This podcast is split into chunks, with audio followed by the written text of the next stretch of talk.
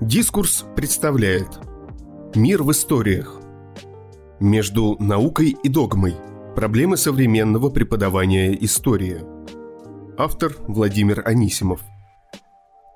История – это не ремесло часовщика или краснодеревщика. Она – стремление к лучшему пониманию.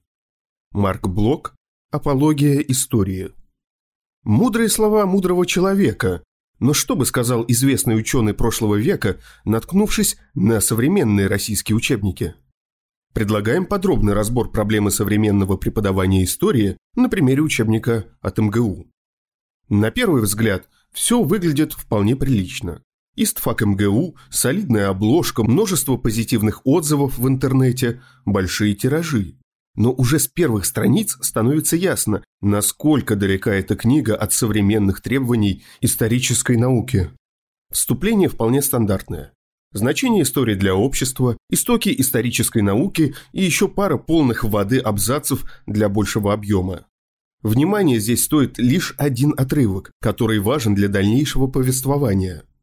Доказательность выводов – обязательная черта научного знания. Все так, Наука без доказательств не более простое шарлатанство. Но, видимо, авторы и не претендовали на научность, раз сами написали такое на первых страницах собственного труда. Почему? Да потому что этой самой доказательности в книге нет. Учебник по истории не имеет ни одной ссылки на источники, ни в самом тексте, ни в сносках, ни в конце главы. Около шести сотен страниц текста без возможности проверить достоверность слов автора. А ведь в настоящей исторической науке источники – это все, и это знает, или должен знать, каждый первокурсник исторического факультета со времен Марка Блока. В любой научной работе каждое высказывание, каждый тезис требует ссылки на источник, так как там, где кончается доказательность, начинаются домыслы, фальсификации и откровенная фэнтези. Можно возразить, что это не узкопрофильный научный труд, а это такая хрестоматия, сборник общеизвестных факторов и доказательства там без надобности. Прискорбный факт. Многие школьные учебники действительно не дают ссылок на исторические источники, причем это касается не только отечественных, но и зарубежных изданий. Однако подобная отговорка из серии «Куда все, туда и я», откровенно говоря, выглядит слабо. Всегда нужно стремиться к лучшему, а не канонизировать старые ошибки. Но, как бы там ни было, про школу речь не идет, ведь в форзаце четко написано «для высших учебных заведений».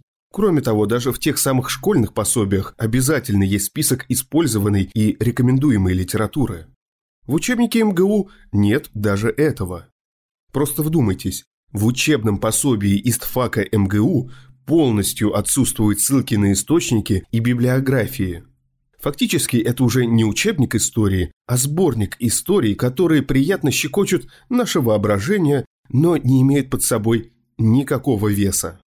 Последствия подобной халатности не заставляют себя ждать. Пример – страница 24. Историки считают имена братьев искажением древнешведских слов. Синсус со своими родами, Трувор древняя дружина. Это обычно служит одним из доводов против достоверности варяжской легенды. Вне зависимости от отношения к данной трактовке значения слов, любой критически мыслящий человек должен задаться рядом вопросов. Какие конкретно историки? В каких трудах изложены их мысли? Какие ваши доказательства? Ответов на эти вопросы у авторов нет. Аналогичная ситуация и во втором предложении обычно служит доводом. И все. А про те случаи, когда не служит, нет ни единого слова. Но история – это не что, где, когда. Просто сыпать фактами перед аудиторией здесь недостаточно. Почему это произошло? И что из этого вышло? Вот два основных вопроса, на которые должен отвечать историк-преподаватель в первую очередь. Все события имеют причинно-следственную связь, и распутывание этих логических цепочек и является одной из главных задач исторической науки. Но вместо здоровой аргументации авторы учебника прибегают к более простому способу – давлению на эмоции. Этим страдают все псевдонаучные книги, и, к сожалению, история России от МГУ ничем от них не отличается. Смотрим страницу 22. В современную эпоху вполне доказана научная несостоятельность нормандской теории, объясняющей возникновение древнерусского государства как результат иноземной инициативы. Однако ее политический смысл представляет опасность и в наши дни. Норманисты исходят из положения о якобы исконной отсталости русского народа, который, по их мнению, не способен к самостоятельному историческому творчеству. Оно возможно, как они полагают, только под иноземным руководством и по иноземным образцам. Кем доказано? В какую конкретную эпоху? Ни дат, ни имен, ни названий научных работ. Зато задеты чувство патриотизма читателя, и он уже заочно встает на сторону автора, осуждает то, чего он еще даже не знает. Он не знает, что нормандская теория вполне себе жива и даже укрепилась за счет археологических находок последних лет. И вообще-то никоим образом не утверждает отсталость русского народа, а лишь предполагает факт пришествия варягов и его последствия на княжение в уже существующие и развитые славянские города, о чем известный норманист Карамзин писал еще на заре XIX века. Но самое странное то, что и так явно навязываемая автором славянофильская теория точно так же не имеет аргументов в свою пользу. Другими словами, составитель учебника очерняет одну теорию и обеляет другую, основываясь лишь на своих личных предпочтениях. Довольно иронично, учитывая, что в введении можно найти следующие строки. Страница 4.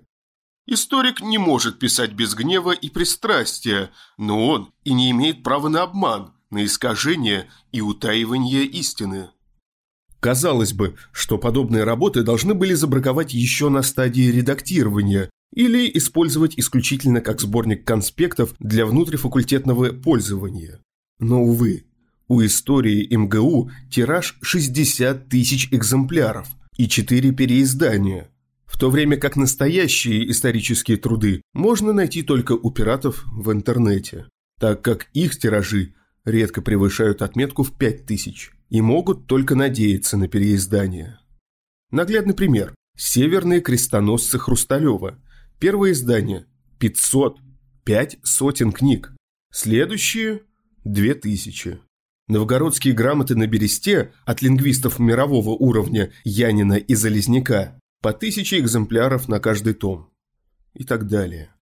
И кто-то еще удивляется популярности новой хронологии Фоменко или эффективным научным степеням по истории у наших министров?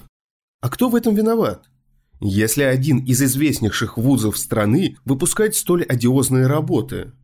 Нет, они не фальсифицируют исторические факты, они просто интерпретируют их так, как им заблагорассудится, не давая читателю возможности ознакомиться с противоположным мнением. История преподносится словно церковные догматы, в которые читатель должен просто верить и не требовать никаких доказательств. Можно ли по такому учебнику закрыть сессию или сдать ЕГЭ? Да, можно. Подобными проблемами грешит огромное количество российских учебников, как школьных, так и университетских, а массовых завалов на экзаменах пока не наблюдается. Но повсеместное распространение новой хронологии, плоскоземельства, веры в славяно-арийские мифы и прочие псевдонаучные заразы ясно показывает, что зазубрить не значит понять. Это подтверждают и последние опросы в ЦИОМа, которые показали, что большинство граждан Российской Федерации знают прошлое своей страны настолько фрагментарно, что у них полностью отсутствует понимание исторических процессов. Да и с каких пор сдача экзаменов стала самоцелью учебного процесса? И стоит ли учащимся жертвовать критическим мышлением и банальной логикой ради хорошей оценки? На самый скромный взгляд, сейчас самое время оглянуться вокруг себя и понять, что цена слишком высока. Читал Николай Носачевский.